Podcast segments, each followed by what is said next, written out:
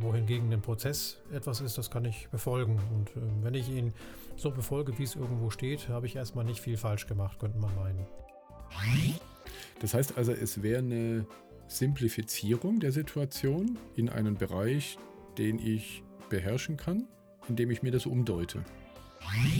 Wertschätzung ist noch nicht Wertschöpfung und kann diese auch nicht ersetzen. Das gefällt mir gut. Das merke ich mir. Es ist keine Floskel, die in irgendeinem Buch steht, denke wie der Kunde, sondern es macht hochgradig Sinn, so zu denken, weil wenn du das verstehst, dann kriegst du einen Impuls, ein gutes, leidenschaftliches Produkt zu bauen. Wie soll das bei uns äh, in unserer Branche, in unserer Blase funktionieren und jetzt gezeigt zu bekommen, dass das sehr wohl geht? Die Wertstoffsammler. Bemerkenswertes aus der modernen Arbeitswelt. Ein Podcast mit Holger Koschek und Alexander Marquardt. Hallo Holger. Hallo Alex, na?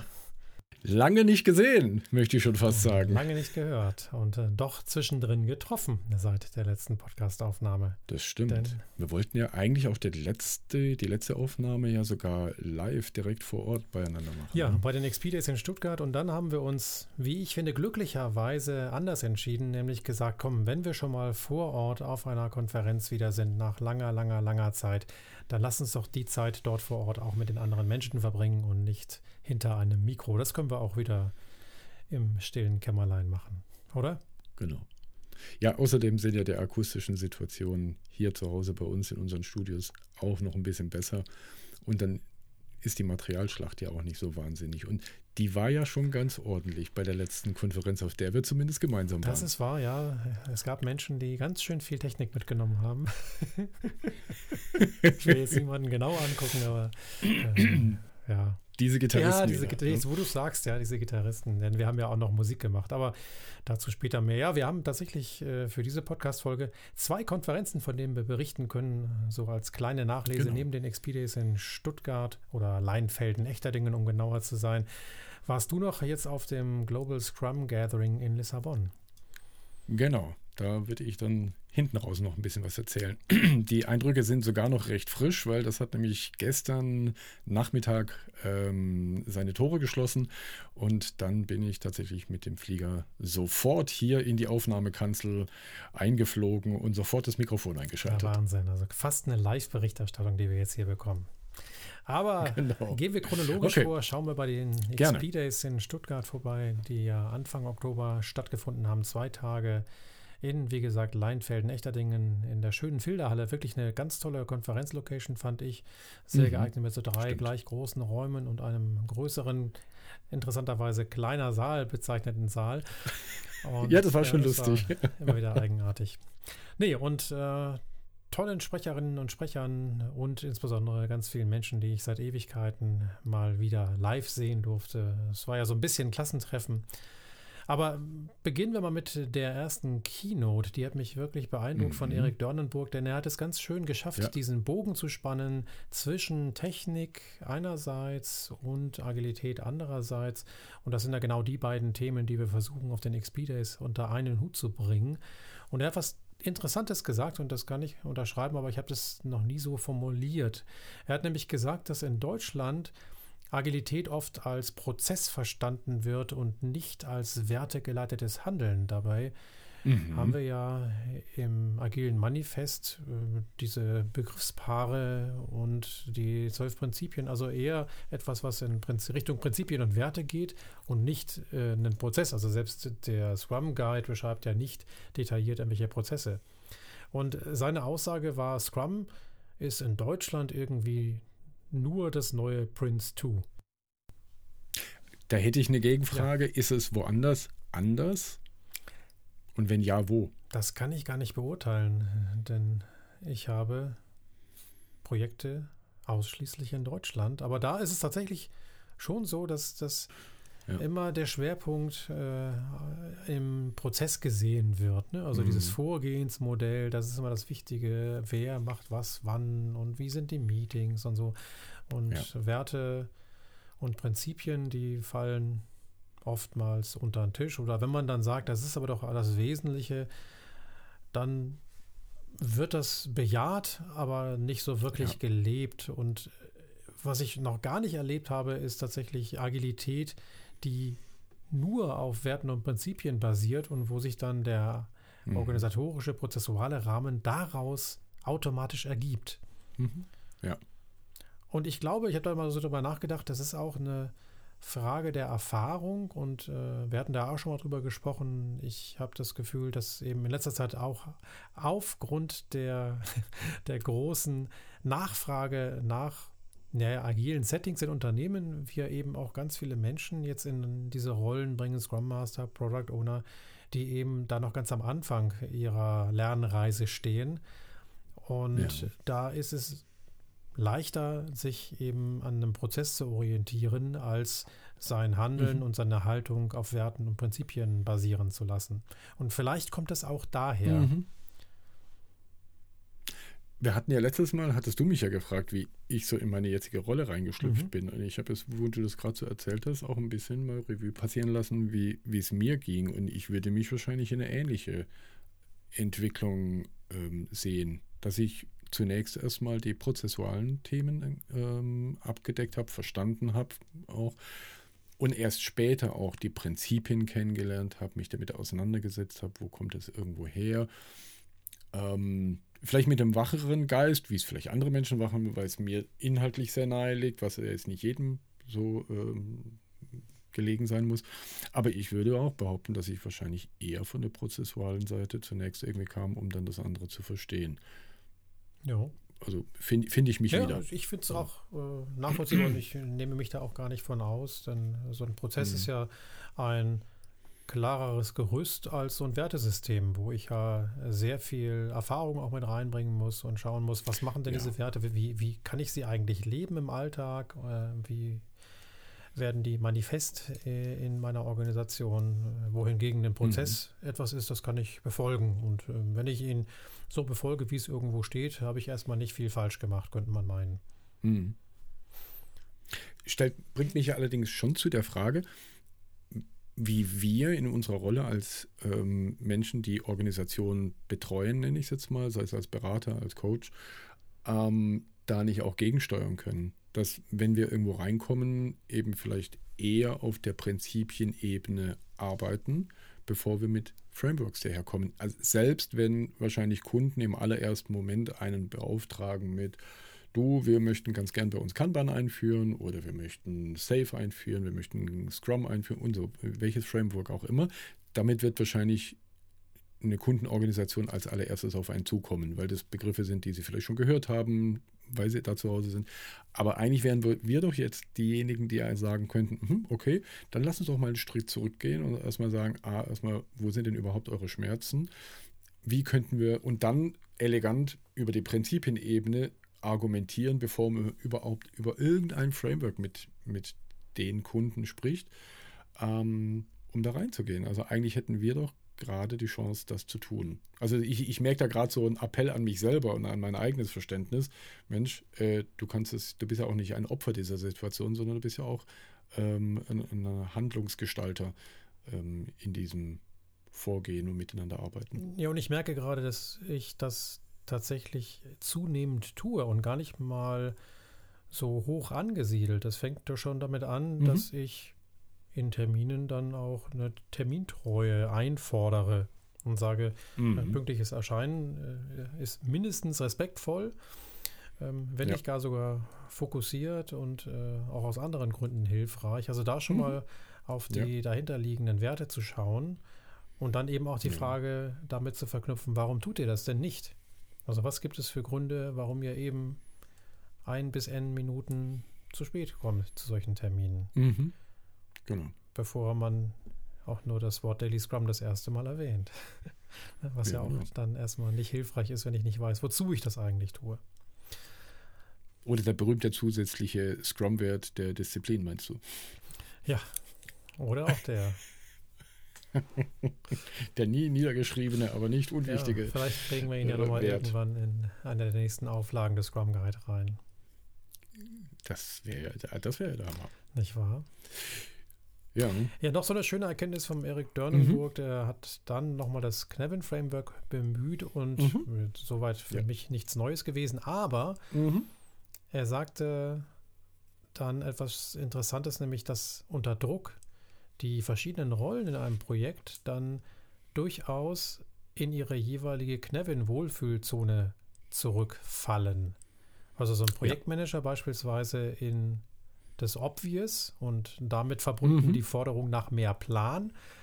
Äh, ja, Entwickler und Architekten dann eher so vom Komplexen ins Complicated und die mhm. Antwort darauf ist dann mehr Analyse. Und das fand ich sehr schön, mal dieses Zurückfallen in alte Verhaltensmuster an diesem Modell erklärt zu bekommen und eben auch ja. an den mit dem Modell eher verbundenen Handlungs- Anweisungen. Ne? Also mhm. das äh, hat mir sehr, sehr gut gefallen. Das ist, glaube ich, sehr anschlussfähig, gerade wenn man eben mit dem Knevin Framework arbeitet, um eben mhm. dann auch Führungskräften Hilfestellung bei der Entscheidungsfindung an die Hand zu geben und dann zu sagen, und passt aber auf, dass ihr eben dann nicht zurückverfallt. Und das könnt ihr eben erkennen daran, ähm, ob ihr beispielsweise eben Analyse oder Plan oder was auch immer fordert und das dann aber nicht zur Komplexitätsklasse eures Problems passt. Das heißt also, es wäre eine Simplifizierung der Situation in einen Bereich, den ich beherrschen kann, mhm. indem ich mir das umdeute. Ja. So verstehe ja, ich das, das gerade. Das hast du hm? schön gesagt. Schöner als Erik Dörnenburg, muss ich sagen. Danke. ja, also da, damit kann ich tatsächlich was anfangen. Ähm, ich, ich hatte als, als kürzlich wieder nochmal so eine, so eine Diskussion in einem äh, Kundengespräch, wo es äh, um das Thema Schätzen ging, die sehr ausufernd stattgefunden hat. Ähm, und die, der Bedarf für diese Schätzung war jetzt nicht, also ich habe mit Schätzen ja meistens dann gar kein Problem, wenn er vor allem in Teams dazu führt, dass über die Diskussion der Schätzung eine, eine Risikoabschätzung innerhalb der Gruppe und des Austauschs stattfindet. Ne? Dass man sich über zum Beispiel technische mhm. Risiken mhm. irgendwie nochmal Gedanken macht, ähm, was ja gerne mal auch als Argument hergenommen wird, warum Schätzen eigentlich eine auch sehr produktive Tätigkeit sein kann. War es in dem Fall aber eigentlich ehrlich gesagt gar nicht, sondern es war eigentlich eher getriggert irgendwie, dass das von der Produktseite über Product Owner dann an die Teams herangetragen wurde und es wurde dann wirklich also sehr lange äh, geschätzt ähm, und äh, auf den Hinweis, welchen Wert ähm, man mit dieser Aktivität, weil das hat wirklich zwei Teams sehr lange aufgehalten ähm, und es hat ja auch Zeit gekostet, die die Firma ja letztendlich auch zahlt, muss man ja auch mal so sehen. Ähm, auf die Frage hin, was es dann an Wert gebracht hätte, kam dann dieser ganz typische Punkt, ähm, wo ich dann nochmal mit einer Antwort dann hinterher kam, die ich jetzt gleich noch ein bisschen nach hinten rausschiebe, weil es hieß dann so, naja, aber das hat doch dem Kunden auch was gebracht, das hat doch auch einen Wert für den Kunden. Und der Satz, den ich dann ähm, natürlich noch so bei mir dachte, okay, jetzt wollen wir mal Wertschöpfung nicht mit Wertschätzung verwechseln. Ja? ähm, weil Wert geschöpft wurde nämlich überhaupt nichts. Es wurden Zahlen und ich würde sogar behaupten, wahrscheinlich falsche Zahlen, ohne dass ich sie je gesehen habe. Es sind falsche Zahlen, weil sie mit der Realität, weil sie ja nicht evidenzbasiert erfolgt sind. Es sind Schätzungen. Es sind, wir glauben daran und mit dem nötigen sozialen Druck, der natürlich dann auch noch vom Senior Management dort auf die Gruppe äh, eingewirkt hat, ähm, waren das natürlich völlig geschönte Zahlen, die dann rauskamen, weil die sich unter dem Druck gesetzt haben, ja, wir müssen zum Zeitpunkt XY dann irgendwie fertig sein, also steht dann auch diese Zahl da. Ähm, und also deswegen war die von vorne bis hinten vollkommene Mumpitz. Und es wurde Zeit verbraten. Man ist noch weiter weg von einem nächsten Liefertermin weil man ja nicht in Wertschöpfung Zeit investiert hat, sondern, sondern nur in die Schätzung. Ja? Und die auch noch nicht mal auf Evidenz basiert ist, sondern aus, dem, aus der Hokuspokus-Welt irgendwie mhm. rausgezaubert wurde. So, ja. Aber sehr schön, diese Begriffsnähe. Also Wertschätzung ist noch nicht Wertschöpfung und kann diese auch nicht ja. ersetzen. Das gefällt mir gut. Das merke ich mir. Ja, was habe ich noch auf den XP Days gehört? Oliver Emler. Ja, immer. Habe ich leider nicht gehört. Hörenswert. Leider nicht der gehört. Ja. agile Notarzt äh, mit seinem Vortrag Das Immunsystem schlägt zurück. Äh, Olivers Vorträge mhm. sind ja sehr unterhaltsam in der Regel und dieses Mal ging es ihm darum, ja. Äh, um seine These, dass die Reaktion unseres Organismus auf Infektionen große Ähnlichkeit mit der Reaktion von Organisationen auf neue Ideen und Vorgehensweisen hat, wie beispielsweise agile Ansätze. Mhm. Das war auch wieder unterhaltsam, aber vor allem war das sehr anregend und ich musste sehr viel nachdenken, weil diese Parallelen, die er da gezogen hat zwischen der Medizin mhm und unserer ja. Welt nicht intuitiv waren. Und genau das, dass ich da so viel darüber nachdenken musste, hat mir persönlich okay. gut gefallen. Vielleicht waren andere, die äh, eher äh, am Unterhaltungswert orientiert waren, dann nicht mehr ganz so gut bedient. Aber ich fand das super. Also da waren auch so okay. tolle Ideen drin, wie beispielsweise, dass wir den Begriff Keim ja nun gerade in den letzten zweieinhalb Jahren auch gut verteufelt haben und ein Landwirt beispielsweise ja. mit diesem Begriff etwas total Positives verbindet, weil das die Grundlage Ach, ja, für klar, Wachstum logisch. ist. Ja, ja, ja. ja, ja, ja das war, war Ach, sehr schön. Ach, toll. Ja, nee, fand ich gut. Auch schön die abschließende Frage. Ähm, wenn ich Agilität messen will, wie gut ist denn eigentlich meine Metrik für Agilität in der Organisation? Ist das eher so ein Covid-Schnelltest oder dann doch schon mhm. ein PCR-Test? Ja, diese Verbindung ist schon immer ganz cool.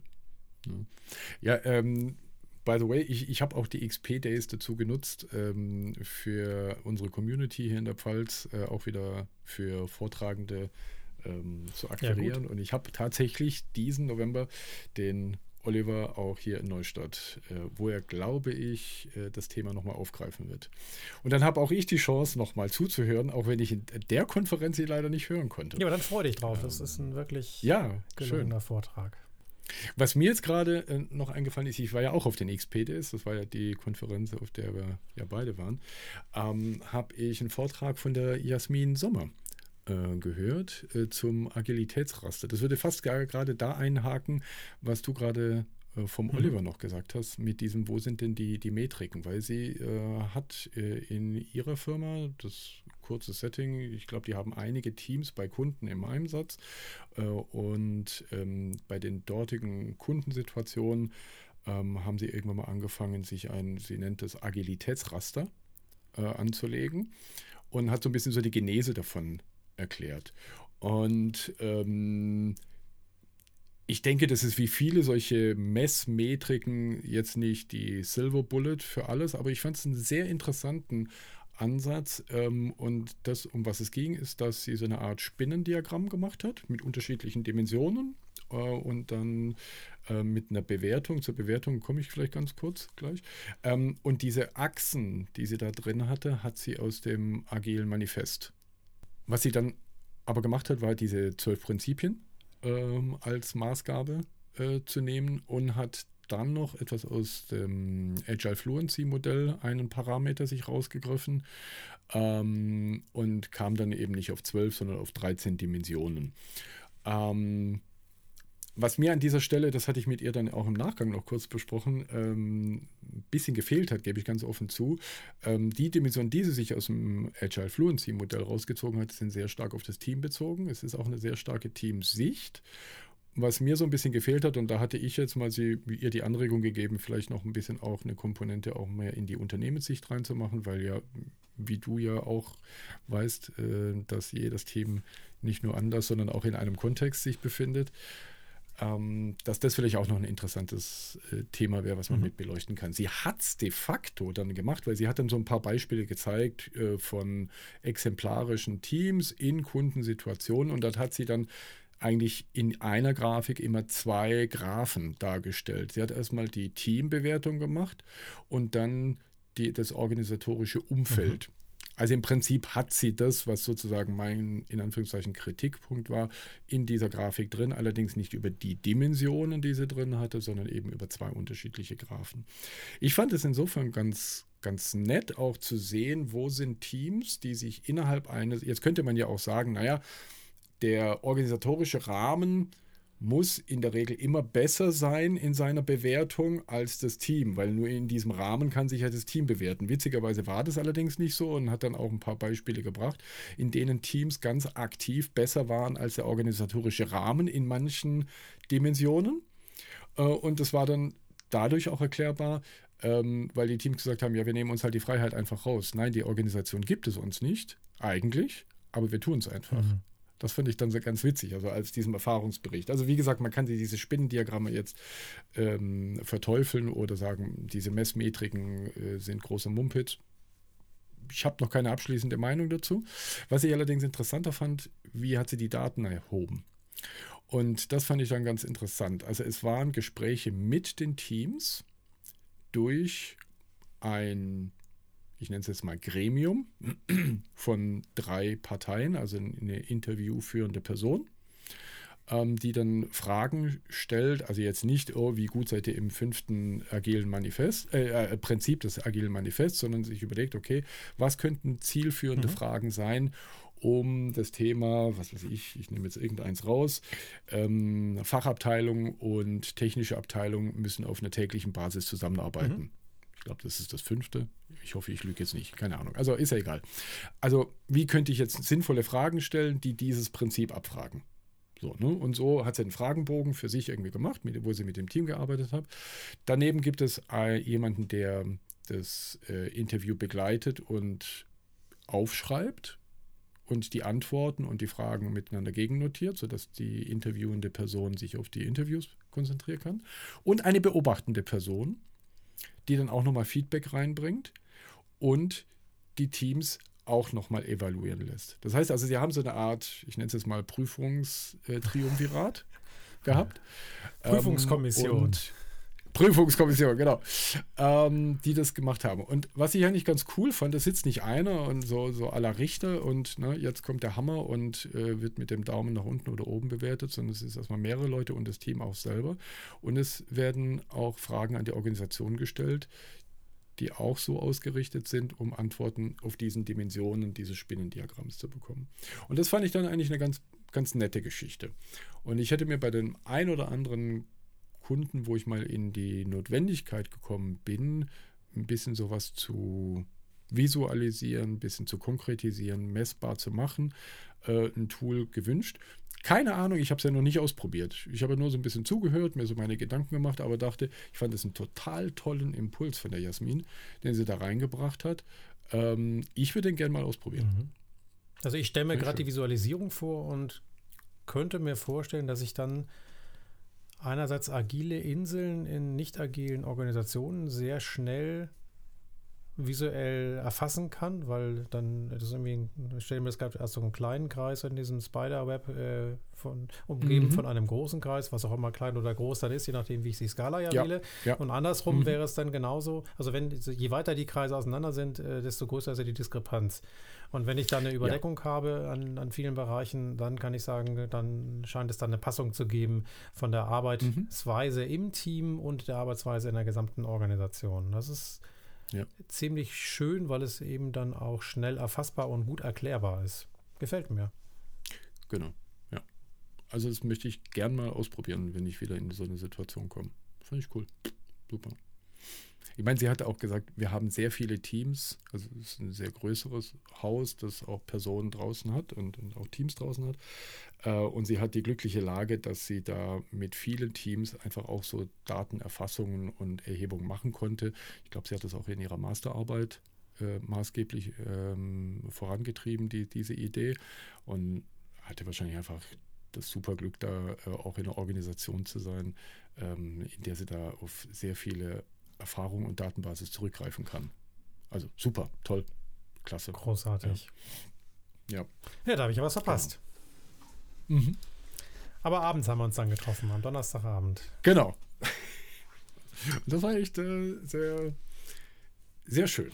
Also es hat sehr viel Spaß gemacht. Genau, denn wir haben ja wie im letzten, in der letzten Podcast-Episode angekündigt, äh, gemeinsam Musik gemacht mit der Minimum Viable Band, wie wir uns so erstmal genannt haben, auch weil wir eben nur eine kleine Setlist hatten und weil wir halt auch minimal aufgetreten sind, sogar noch minimaler als es ursprünglich geplant war, weil mhm. der liebe Sepp, der bei uns das Cajon spielt und auch Gitarre und auch noch singt, leider mit Corona ja. im Bett lag.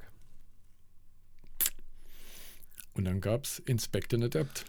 Ja, und wir mussten feststellen, wie auch in Scrum-Teams, dass so ein Zusammenspiel ohne Takt ganz schön schwierig ist. Also wenn der Takt ja. fehlt, dann äh, kann es passieren, dass dann das Team oder in unserem Fall die Band auch mal auseinanderdriftet und dann irgendwie wieder zusammenfinden mhm. muss. Und das genau. vor. Live-Publikum war dann schon eine Herausforderung an der einen oder anderen Stelle. Genau. Ja. Da ist der sichere Raum dann erstmal weg. Ja.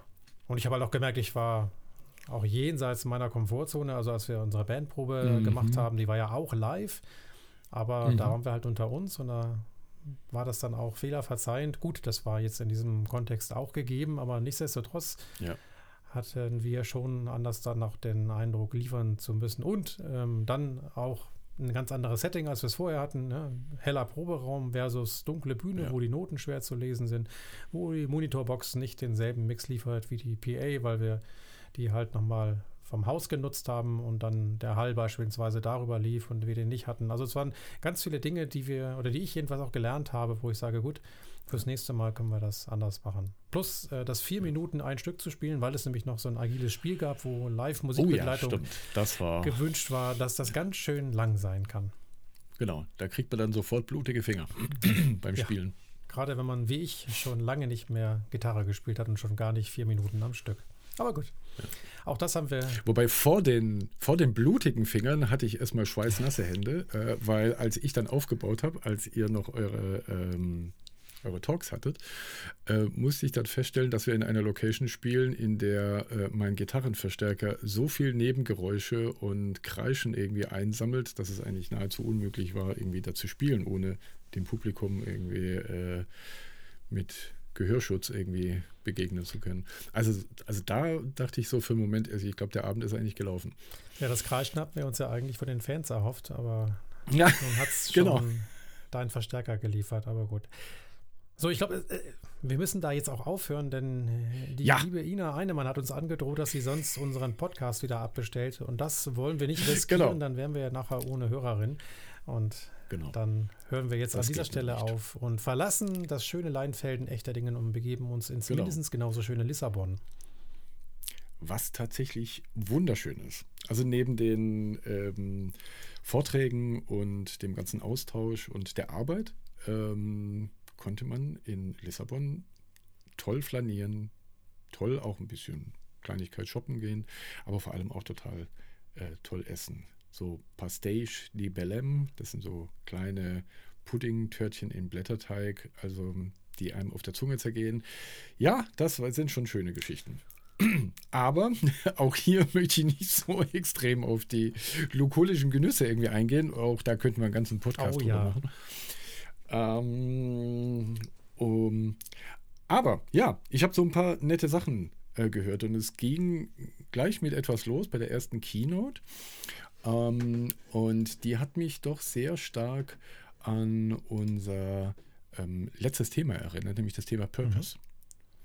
Ähm, und zwar war die Sahar äh, Hashemi, ich hoffe, ich habe sie richtig ausgesprochen, ähm, am ersten Tag ähm, hat sie die Keynote gehalten und mit einem Thema, äh, das mit Agilität vermeintlich jetzt erstmal gar nichts zu tun hat, auf den zweiten Blick sehr wohl. Ähm, sie ist nämlich ausgebildete äh, Juristin und ähm, hat einen Preis in, in Großbritannien als äh, Entrepreneurship, Shipperin, Entrepreneurin ähm, bekommen, aber nicht äh, für irgendein juristisches Produkt, nein, äh, für das Produkt äh, Kaffeeladen. Ähm, und darüber hat sie so ein bisschen erzählt und dann hat sie natürlich sehr viel über die Genese und über die Ups und Downs und so weiter erzählt. Was mir allerdings so als Kernthese auch hängen geblieben ist, die sie von sich gegeben hat. Und das hat mich an dieses Purpose-Thema erinnert. Dass sie gesagt hat, warum habe ich überhaupt ein äh, als Juristin einen Kaffeeladen eröffnet. Und es liegt ganz einfach daran, ich war in den 80ern, späten 80ern, Anfang der 90er in den USA und habe die dortige äh, Kaffeeladenkultur ich muss gerade so mit dem Augenzwinken in deine linke Ecke gucken, weil ich da gerade eine Espressomaschine sehe. Erzähl ruhig weiter. Ich, ich möchte die nicht, amerikanische Kaffeekultur, wer liebt sie nicht? Nein, das wollte ich mit Also nicht die amerikanische Kaffeekultur, nein, die Kaffeeladenkultur. Ja. Äh, weil das Erstere weiß ich gerade gar nicht, ob ich das so bezeichnen würde. Ähm, nee, also dass sie das so total toll fand, wie diese Kaffeeläden aufgemacht waren. A, natürlich auch, was für unterschiedliche Kaffeearten mhm. es gibt. Und sie kam nach ne, einem längeren Aufenthalt äh, aus New York wieder zurück äh, in, in die, äh, nach London wo sie lebte und hat gemeint, hey, hier gibt es sowas überhaupt nicht und ich vermisse das und ich hätte das ganz gerne. Und über die Diskussion in ihrem persönlichen Umfeld, so nach dem Motto, Mensch, das ist total blöd, dass es das hier irgendwie nicht gibt, hat dann irgendjemand zu ihr gesagt, ja, dann mach doch selber so einen Laden. Und sie sagt so, warum sollte ich so einen Laden machen? Ich möchte, dass jemand das macht, damit ich da hingehen kann und Kaffee trinken. Und nach dem drüber nachdenken hat sie das dann irgendwann mal eben angefangen. Und das war dann so die Geschichte, die sie erzählt. Ähm, aber was sie dann auch gesagt hat, wir sollten, wenn wir Produkte bauen, als Kunde denken, so wie sie als Kunde gedacht hat, um ihr Business aufzuziehen. Das heißt, ihr Need war, ich möchte dieses Produkt haben als Kunde. Ihre, ihr erster Impuls war nicht, ich mache einen Kaffeeladen, sondern ich hatte ganz gerne so eine Art von Kaffeeladen in meiner Ecke, wo ich morgens auf dem Weg zur Arbeit dorthin gehen kann. Da es den aber nicht gibt, hat mir jemand sozusagen den Floh ins Ohr gesetzt, ja, dann mach's doch selber. Und aus diesem Impuls heraus hat sie dann diese Ideen irgendwie ähm, vollstreckt. Und was ich so für mich damit genommen habe, ist so dieses, diese Leidenschaft, die wir vielleicht Product Ownern oder Produktmanagern oder einfach Menschen, die sich mit der Produktgestaltung äh, auseinandersetzen, gerne nahelegen möchte es ist keine Floskel, die in irgendeinem Buch steht, denke wie der Kunde, sondern es macht hochgradig Sinn, so zu denken, weil wenn du das verstehst, dann kriegst du einen Impuls, ein gutes, leidenschaftliches Produkt zu bauen. Und da, diese Nachricht dahinter, die fand ich total toll und mit der konnte ich total viel anfangen. Aha. Die Frage ist, ob das auf alle Organisationen und deren Geschäftszweck übertragbar ist. Also wenn wir alle die Produkte nutzen, die unser Arbeitgeber, unsere Arbeitgeberin herstellt, frage ich mich, ob es dann Versicherungsunternehmen gäbe. Ja, also ich habe noch ein, also ich, ich glaube, du hast vollkommen recht, das glaube ich, kann man nicht auf jedes Produkt und jede, jede Firma äh, abwenden. Aber ich kann mich an einen Versuch erinnern. Ähm, wo ich das mal erlebt habe und im Grunde genommen fand ich den ganz gut, auch wenn wir es in der Realität nie umgesetzt haben. Ich ähm, hat bei einem großen äh, Internet Service Provider länger Zeit gearbeitet und wir haben für ein neues E-Mail und Kollaborationstool ähm, versucht, uns auf dem amerikanischen Markt zu, zu bewegen. Mhm. Ne, die, die, sind auf dem deutschen Markt sehr stark mit, mit E-Mail, Kalender und solchen Produkten und wollten das auf dem amerikanischen Markt benutzen. Und in dieser Zeit kam tatsächlich vom CEO ähm, allerdings sehr herzlos, möchte ich schon fast sagen, die Ansage, naja, wir könnten das doch auch benutzen, um unsere Kommunikation zu machen. Oder jeder sagt, äh, geht ja nicht, wir müssen jetzt Outlook nutzen und alles sind ganz andere Kunden, bla bla bla. Wo ich denke, nee, das wäre genau der Schlüssel ja. gewesen. Jetzt zu sagen, wir arbeiten mit unserem selbstproduzierten E-Mail-Programm, mit unserem Kalenderprogramm, um zu festzustellen, hey, können wir unsere eigene Bürokommunikation mit diesem Kalendertool, um unsere Meetingräume zu buchen und was der Teufel was nicht zu machen, können wir damit arbeiten. Und wenn wir damit nicht arbeiten können, dann ist es auf jeden Fall eine Maßgabe, hey, das Produkt ist noch nicht wirklich gut. So, ja. Also da, da, das kommt mir tatsächlich als, Beispiel, als Negativbeispiel äh, in den Kopf, wo ich denke, ja, da könnten wir eine Frau Hashemi als Impulsgeberin hätten wir damals wahrscheinlich gut gebrauchen können. Weil das, glaube ich, wäre der Schlüssel gewesen, um. Das war nicht schlechtes Produkt, überhaupt nicht. Also das fand ich jetzt wirklich nicht. Aber ich glaube, es wäre echt eine Spur cooler geworden, hätten wir das selber benutzt und die Fehler selber gesehen und hätten sie schnell raus radieren können. Das ist ein schönes Beispiel. Also das gefällt mir gut. Und äh, genau, solche Anwendungsfälle dafür gefällt mir auch dann diese Idee, mich selbst zum Kunden zu machen. Wobei das nächste, was mir dann sofort in den Sinn kommt, ich bin irgendwie heute kritisch unterwegs, ich weiß gar nicht warum, ähm, ist, was, was nützt es mir, wenn ich als ja. Kunde davon überzeugt bin, ähm, aber ich der ja. einzige Kunde bin, der das toll findet? Also ich müsste ja schon dann, ja. also entweder mir reicht ja. das und ich baue mein Produkt quasi nur für mich, äh, wenn mhm. ich aber mhm. den Anspruch habe, das tatsächlich auch anderen zu verkaufen, also da auch dann ein, ja. ein, ein, Business draus zu machen, äh, dann müsste ich ja zumindest, nachdem ich davon begeistert war, als nächsten Schritt mal schauen, naja, gibt es auch andere, die diese Begeisterung teilen und die dieses Produkt Völlig dann dementsprechend richtig. auch kaufen würden. Ja. Interessant, dass du das jetzt sagst, weil in, in ihrem äh, Talk hat sie dieses Phänomen tatsächlich auch nochmal rausgegriffen. Nämlich in dieser Anfangsphase ähm, hatte sie und ihr Bruder haben das anscheinend mhm. gemacht, diese, diesen Laden irgendwie hochgezogen und ähm, haben dann irgendwie für sich selber so einen, einen Businessplan zurechtgezimmert, wie viel Geld sie von einem Investor eigentlich bräuchten. Und dann hat sie halt auch diese Story erzählt, dass sie bei knapp 20 Banken ähm, vorstellig wurden und hat gesagt hat, okay, das ist unsere Geschäftsidee, wir bräuchten irgendwie, ich glaube, es sind 90.000 Pfund, brauchte sie damals, ähm, um das irgendwie anzustoßen und äh, sie hat 18 Mal Nein gehört.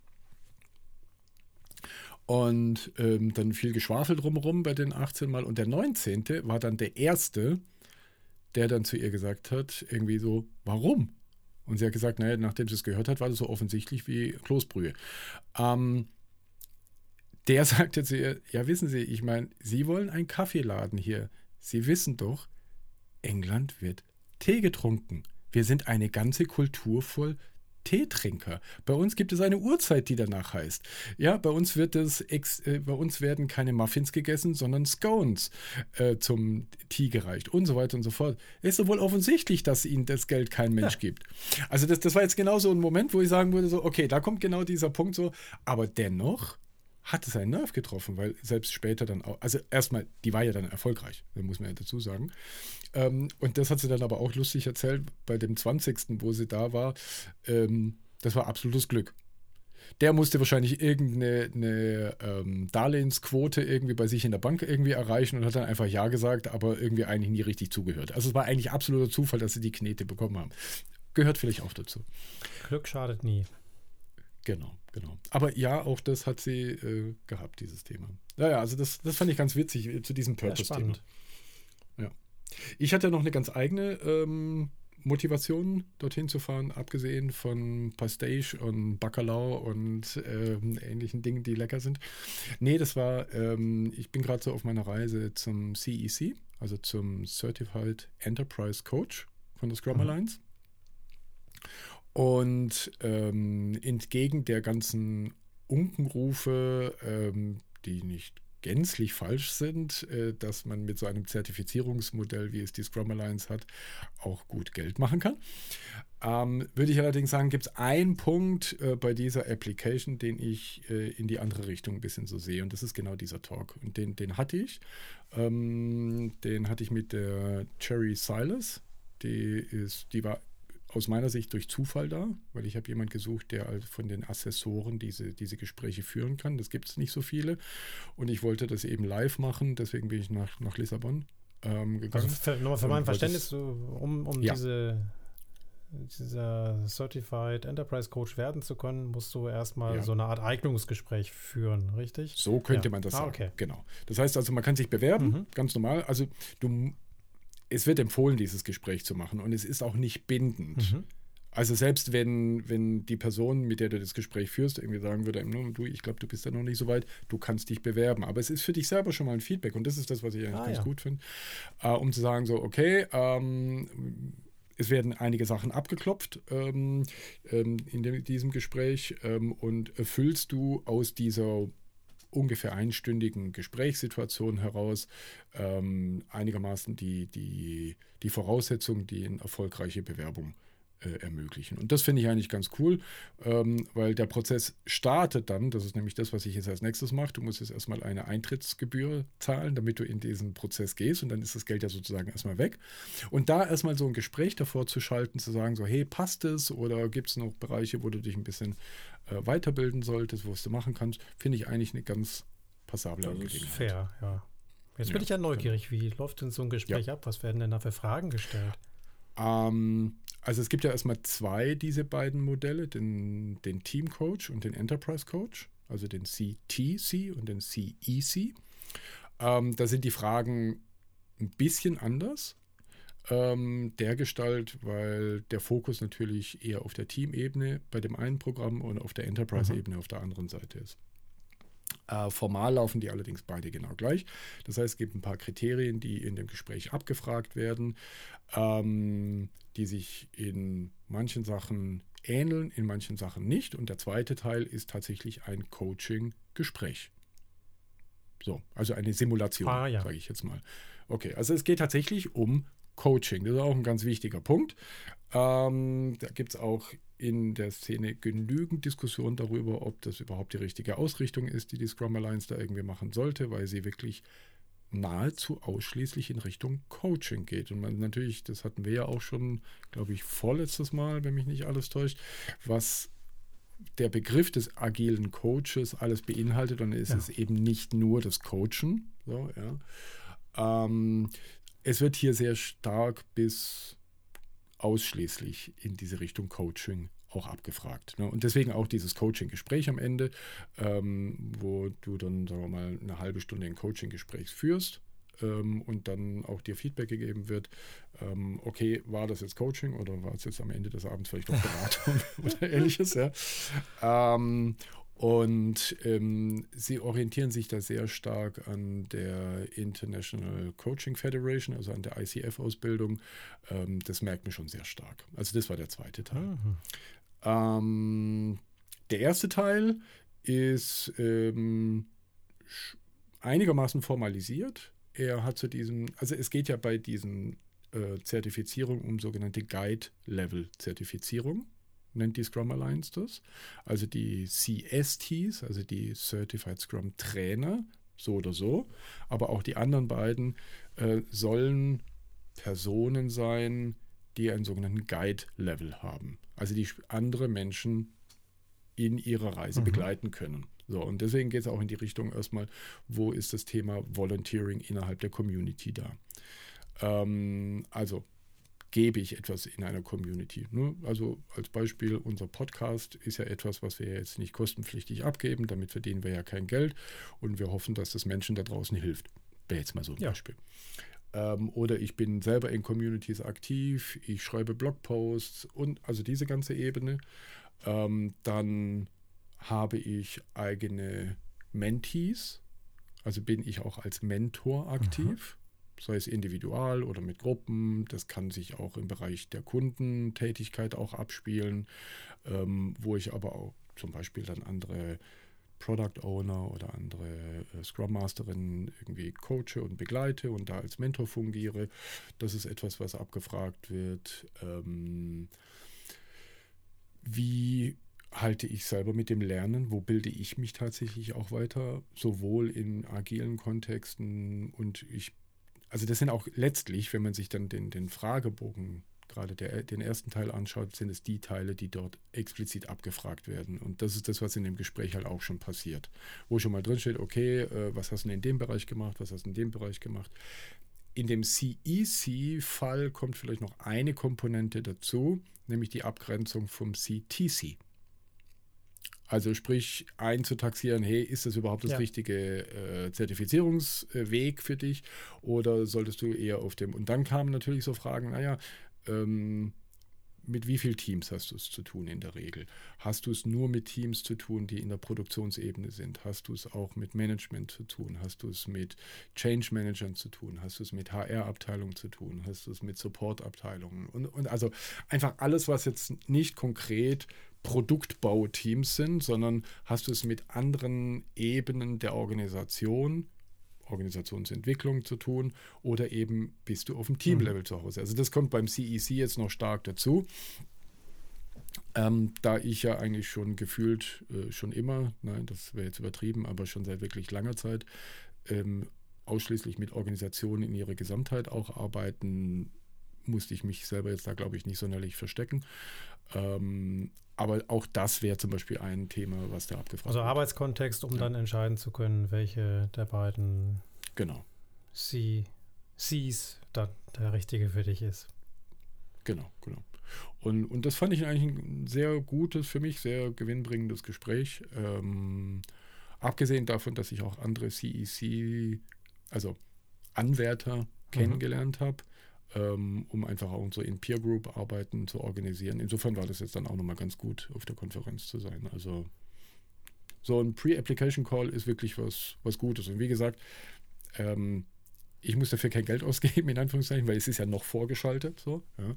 Und für jeden, der sich da dafür interessiert, ähm, in so eine Richtung zu gehen, ähm, die Anforderungen sind, ich habe meinen sogenannten CSP, also den Certified Scrum Professional.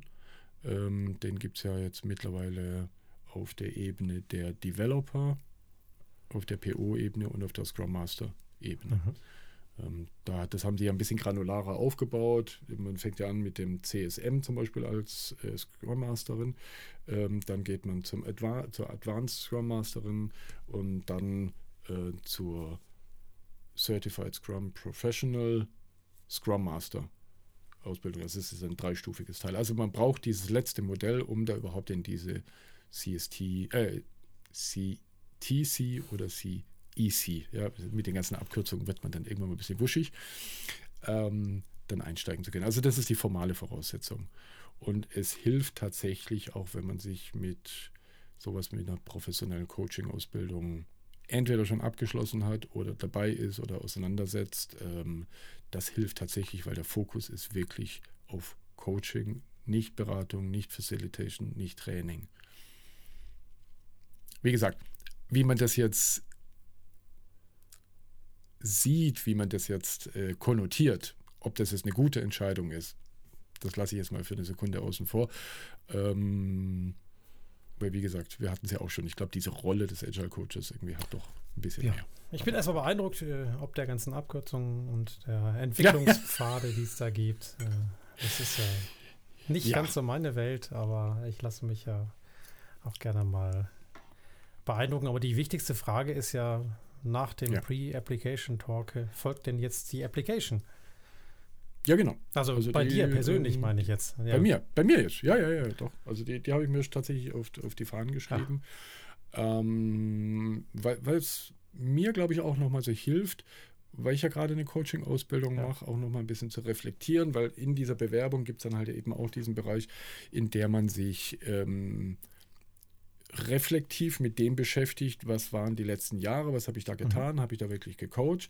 Und äh, da geht es auch gar nicht nur irgendwie ähm, den, äh, die große Selbstbeweihräucherung zu machen, sondern da werden auch Fragen gestellt, okay, äh, in welcher deiner, deiner vergangenen Situation ähm, hast du mit Organisation gearbeitet?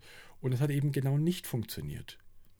Und versuch mal rauszuklamüsern, jetzt mit dieser Brille, auch aus der Coaching-Sicht, ähm, warum das eventuell nicht funktioniert mhm. haben könnte. Also da ist auch sehr viel Selbstreflexionsarbeit drin und ich glaube, ganz unabhängig von der Zertifizierung, ich glaube, mich damit auseinanderzusetzen, ähm, habe ich einfach total Lust. Ja? Ähm, und es schadet einem jetzt, glaube ich, gar nicht. Nö, und ich freue mich dann, wenn irgendwann die Welt um einen Certified Enterprise Coach reicher ist, der eben nicht nur Coaching kann, sondern auch die anderen Rollen beherrscht, genau. die für agiles ja. Coaching wichtig sind. Ja.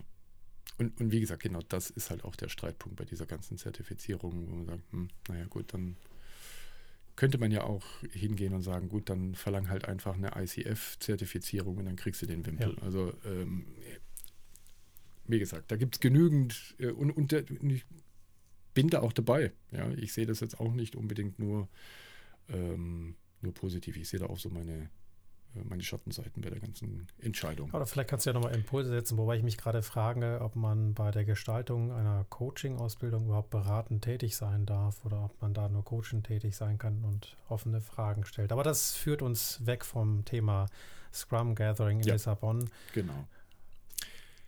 Ein Thema, was ich noch sehr interessant fand, ähm, war die Keynote oder die Keynotes, muss man letztlich sagen, am, am dritten Tag. Ähm, das waren nämlich gleich mehrere, kürzere und das Thema war Sustainability. Mhm.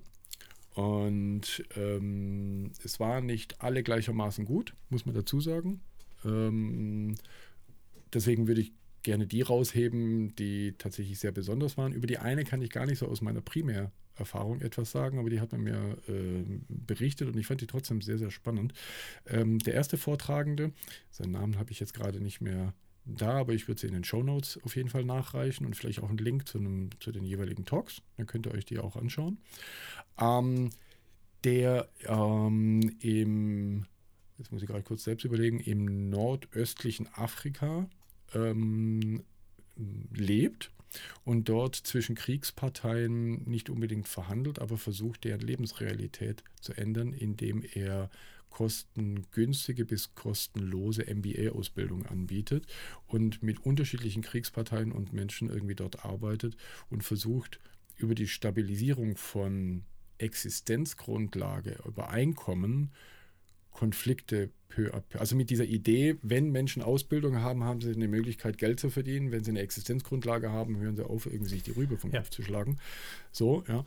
Ähm, und äh, deswegen da irgendwie drin ist und auch überhaupt nicht in, in, in Lagern und, und in Seiten denkt. Ähm, also eben, das könnten genauso gut äh, Menschen, die einer Boko Haram irgendwie zugeordnet sein könnten, irgendwie sein, äh, wie eben andersrum oder in einem Somalia-Konflikt. Mhm. Oder so. Also die Idee ist tatsächlich, denen einen anderen Sinn im Leben zu eröffnen, sodass sie ja, nicht mehr genau. auf komische Gedanken kommen. Sehr verkürzt, genau das. So, und das, das muss unheimlich bewegend gewesen sein für ähm, das Engagement das der junge Mann da macht, ähm, fand ich einen ganz tollen Impuls. Ähm, dann, wie gesagt, es waren zwei etwas schwächere ähm, Impulse irgendwie drin. Ähm, und dann hat die Sabine Candid äh, noch einen Teil gebracht, den fand ich äh, sehr beeindruckend. Also sie hat ähnlich wie ihr Vorgänger mit einem sehr persönlichen Impuls zu dem Thema Umweltschutz, Nachhaltigkeit ähm, und Klimawandel reagiert. Ähm, und die, dieser Einstieg, ähm, in dem sie sich ähm, als Mutter gezeigt hat mit ihren beiden Söhnen, ähm, die gerne in der Natur sind und dass es ihnen wichtig ist, das auch zu machen. Und ihre Beobachtungen, die sie dabei hat, äh, in ihrem persönlichen Fall äh, eben in den Alpen, ähm, diesen Klimawandel mitzuerleben, mhm. ähm, was ihr sehr, sehr ein großes Anliegen ist, dafür zu kämpfen, das zu ändern. So, und jetzt könnte man sagen, gut, das ist jetzt ein privates Anliegen. Ähm, aber sie versucht, und das fand ich dann neben dem persönlichen Impuls, den sie mit reingebracht hat, ähm, in ihren Alltag einzubinden. Also zum einen hat sie über diese Dinge auch ein, ein Buch im Selbstverlag äh, geschrieben, da können wir vielleicht auch noch einen Link irgendwie dazu packen. Auf jeden Fall. Ähm, und aber die, die, es waren nur zwei, drei kleine Beispiele, die sie dann so mitgebracht hat. Und dann dachte ich, ah, das finde ich aber richtig klasse. Also sie hat zum Beispiel gesagt, ähm, ich versuche, wenn ich Persona-Entwicklung mache, mit produktverantwortlichen Menschen ähm, auch die Anregung zu bringen, versuch doch einfach mal eine Persona Mutter Erde mit reinzubringen. Ja? Also das ist jetzt nicht nur die Person XY, der Herr Müller, die Frau so und so äh, im Altersspektrum XYZ, sondern nein, wir haben auch eine Persona für unser Produkt, für die wir unser Produkt bauen oder für die wir mhm. Teilaspekte unseres Produktes bauen. Ich meine, wir bauen ja auch nicht jedes Feature ja. für jede Person. Ja, jetzt verstehe ich. Das heißt, Sabine hat gar nicht äh, dieses Thema Nachhaltigkeit in ihren persönlichen, privaten Alltag eingebaut, sondern in ihre Berufsleben. Genau. Also ersteres möchte ich gar nicht sagen, dass sie das nicht nee, nee, tut. Sie hat nur nicht da darüber gesprochen. Davon ausgehen, so, wenn ihr das ja, genau. immer so am Herzen ja, ja, liegt, genau. äh, dass sie das auch tut, aber sie hat auch noch einen, einen beruflichen Weg gefunden, dieses Thema zu verankern. Wow. Genau, genau. Ähm, oder äh, das hat sie dann im persönlichen Gespräch mir dann später nochmal gesagt. Ähm, sie hat auch in, ähm, in Situationen bei Produktentwicklung auch gesagt, okay, dann setzen wir doch jetzt hier mal den Planet Erde auf diesen leeren Stuhl. Ne? Also solche mhm. Interventionen dann zu machen, um dann mal zu gucken, wie können wir dann auch in Retrospektiven äh, innerhalb des Teams irgendwie mit so etwas arbeiten. Ähm, ich könnte mir zweifelsfrei Teams vorstellen, die mich bei sowas wahrscheinlich anschauen würden wie ein Auto. Zweifelsfrei. Aber, und das finde ich dann das Coole, weil das war eine ihrer, ihrer Botschaften, wir sind so viel bei Menschen unterwegs. Und wenn uns das ein Herzensanliegen ist, so wie es für Sie ein Herzensanliegen ist, wir können wirken, einfach dadurch. Und das heißt ja jetzt nicht, dass auf einmal Teams, die ansonsten nur mit einem dicken Auto irgendwie durch die Gegend fahren, jetzt auch mit dem Fahrrad fahren. Ich glaube, das wäre jetzt ein bisschen zu kühn zu glauben, dass das passiert, nur weil ich jetzt eine Intervention bei einer Retrospektive mache. Aber wir wirken über unser Handeln in unserem Umfeld, in dem wir jeden Tag sind. Ähm, oder sie hat ein anderes kleines Beispiel gebracht. Ähm, sie hat sich die Product Vision Map vom Roman Pichler geschnappt, mhm. ähm, die ja so in Spalten aufgebaut ist, ähm, und hat dann einfach eine zusätzliche Spalte zum Thema Nachhaltigkeit reingepackt. Als ein Kriterium der Product Vision Map. Und Und dann dachte ich mir, da gibt es bestimmt, wenn man sich ein bisschen hinsetzt, viele Punkte, wo man solche Dinge einarbeiten kann, wo wir, wenn uns das wichtig ist, und dafür hat sie dann eben plädiert, dass es wichtig wäre, so, ja, aber dass auch wir da Handlungen haben können, mhm. Handlungsstränge haben können, ähm, in denen wir wirken. Und das fand ich tatsächlich den Bogen von diesem Persönlichen hin zu, wie kann ich das Persönliche nicht nur wie eine Monstranz vor mir hertragen äh, oder irgendwie einen Blogartikel schreiben, ja, können wir, äh, oder auf dem Podium stehen und bei einer Demo irgendwie einen, einen Text beitragen. Nein, ich kann es auch in meinem ganz konkreten Handlungsalltag mit einfließen lassen und mit ein bisschen um die Ecke denken, funktioniert das. Fand ich toll. Gefällt mir richtig gut, weil gerade weil ich auch glaube, dass wir, wenn man uns einfach sagen würde, Mensch, bau doch mal Nachhaltigkeit in deinen beruflichen Alltag ein, sehr schnell vielleicht dabei sind zu sagen, ja, aber das, wie soll das bei uns äh, in unserer Branche, in unserer Blase genau, funktionieren genau, und genau. jetzt gezeigt Ja, zu genau. bekommen, dass das sehr wohl geht und ja auch wir durchaus, äh, gerade als agile Coaches, es ja gewohnt sind, mit verschiedenen Perspektiven zu arbeiten auf Arbeitsleben, auf Kunden, auf Produkte und dem jetzt eine weitere Perspektive, also mit demselben Werkzeugkasten zu arbeiten und eine weitere Perspektive hinzuzufügen, großartig. Mhm.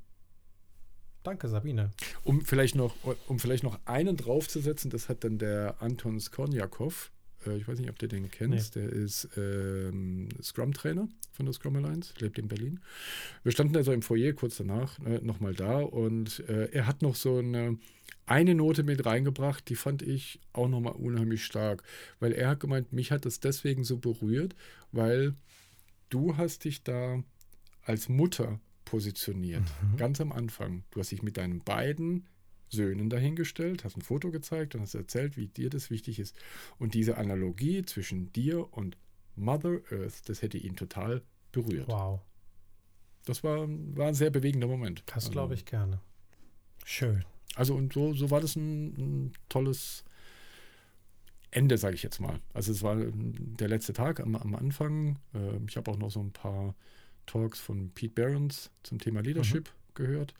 Ähm, können wir vielleicht auch irgendwann mal später nochmal eintauchen. Also ich glaube, für heute passt das jetzt gerade nicht so ganz, das Thema Agile Leadership. Ähm, nee, war, war ein schönes Ende. Und ich hätte da tatsächlich auch sogar von dieser Konferenz noch ein Zitat des Monats. Es ist jetzt nicht, es ist äh, ein Zitat, ist ein bisschen schwierig, weil das äh, die, die, die wir bisher hatten, die standen so häufig für allein, so für sich alleine. Das muss man so ein bisschen erklären. Und äh, Hau mal raus. das Zitat würde eigentlich, jetzt das Zitat würde eigentlich gehen, be the buffalo. Be the Buffalo, okay, das ist tatsächlich Be the Buffalo. Das ist erklärungsbedürftig. Das war nämlich äh, die, ähm, die Keynote am zweiten Tag. Ähm, und äh, er- der Vortragende hat dann äh, damit angefangen. Also es ging um, äh, um emotionale Intelligenz. Und ähm, er hat gesagt, was ist der Unterschied, wie sich Kühe und Büffel voneinander in ihrem Verhalten unterscheiden, wenn ein Sturm kommt? Ähm, die Kuh macht folgendes: Der Sturm kommt, die Kuh sieht den Sturm und die Kuh läuft vor dem Sturm in Klammer Panik voll davon. Mit der Konsequenz, ähm, der Sturm ist schneller als die Kuh. Das heißt, der Sturm holt in der Regel die Kuh ein, aber die Kuh rennt in die gleiche Richtung. Das heißt, die Zeit, in der die Kuh im, im Sturm verbringt, ist wahnsinnig lang. Das heißt, die hat den maximalen Impact an Beeinträchtigung durch den Sturm. Wenn es blitzt, kann sie getroffen werden und so weiter und so fort. Das heißt also, die Reaktion der Kuh ist maximal schlecht, weil sie vor dem wegrennt, was da so kommt. So. Anders verhält sich der Büffel. Der Büffel steht da, grast, und er hat es natürlich sehr, sehr blumig erzählt. Naja, er ist wirklich ein guter Redner, wie er ähm, das da so gemacht hat. Und er gesagt, ja, hat gesagt, ah, he enjoys life. And he sees the storm and then he stays enjoying the life. He eats the grass. Und der Büffel bleibt also stehen, obwohl er den Sturm sieht. Der macht erstmal nichts. Und die Analogie, die er so gesagt hat, naja, manchmal geht der Sturm ja auch an einem vorbei, weil die Windrichtung dreht. Da macht es noch gar keinen Sinn, sich die Panik zu machen, irgendwie davon zu laufen oder aktiv. Nee, hier ist grünes Gras, hier wird weitergefressen. Nicht jedes Problem läuft auf einen zu. Also keine Panik. In dem Moment, wo der erste Tropfen anscheinend auf den Büffel tropft und er merkt so, oh, der Sturm kommt ja wirklich hierher, rennt er A nicht allein, sondern in der ganzen Herde in den Sturm. Das heißt, die Geschwindigkeit des Sturms und die Geschwindigkeit des Büffels laufen genau andersrum, ja. gegeneinander, mit der Konsequenz, dass der Büffel die Zeit im Sturm auf ein Minimum reduziert. Und deswegen sagt er, be the buffalo, nämlich zwei Dinge. Wart erstmal ab, ob das Problem wirklich kommt. Und zweitens, renn drauf dazu und geh es aktiv an. Das fand ja. ich ein sehr schönes Bild für Be the Buffalo. Aha. Der Mensch war wahrscheinlich noch nie in Norddeutschland. Da weiß ich nicht, ob das die beste Strategie ist, aber das würde jetzt zu weit führen. Ich will auch dieses schöne Zitat des Monats nicht kaputt machen. Vielen gut. Dank dafür und Gerne. ich freue mich auf die nächste Episode mit dir, Alex. Wunderbar. Gerne. Dir einen schönen Abend und unseren Zuhörern äh, weiterhin einen schönen Tag, guten Abend, schönen Morgen, wann auch immer ihr diesen Podcast hört. Und bleibt gesund. Bis Tschüss. Dann. Tschüss.